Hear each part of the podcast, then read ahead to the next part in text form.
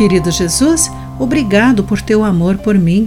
Deixo de lado os sistemas de autojustificação, pois são motivos equivocados de confiança. Olá, querido amigo do Pão Diário, muito bem-vindo à nossa mensagem do dia. Hoje lerei o texto de Glenn Peckian com o título Falsa Confiança. Tempos atrás, meu médico me falou seriamente sobre minha saúde.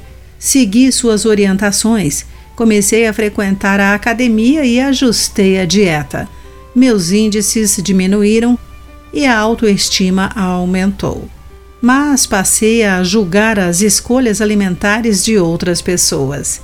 Não é engraçado que, muitas vezes, quando encontramos um sistema de pontuação que nos classifica bem, o usamos para nos elevar e diminuir os outros?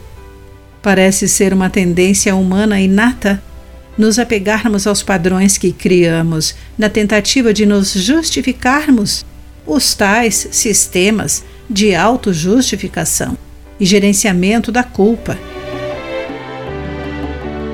Paulo advertiu os filipenses de que alguns estavam confiando no desempenho religioso ou na submissão cultural e lhes disse que ele mesmo tinha mais motivos para se vangloriar de tais coisas.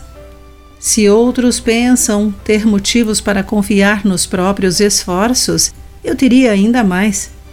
No entanto, ele sabia que sua origem e desempenho eram insignificantes em comparação a conhecer a Cristo.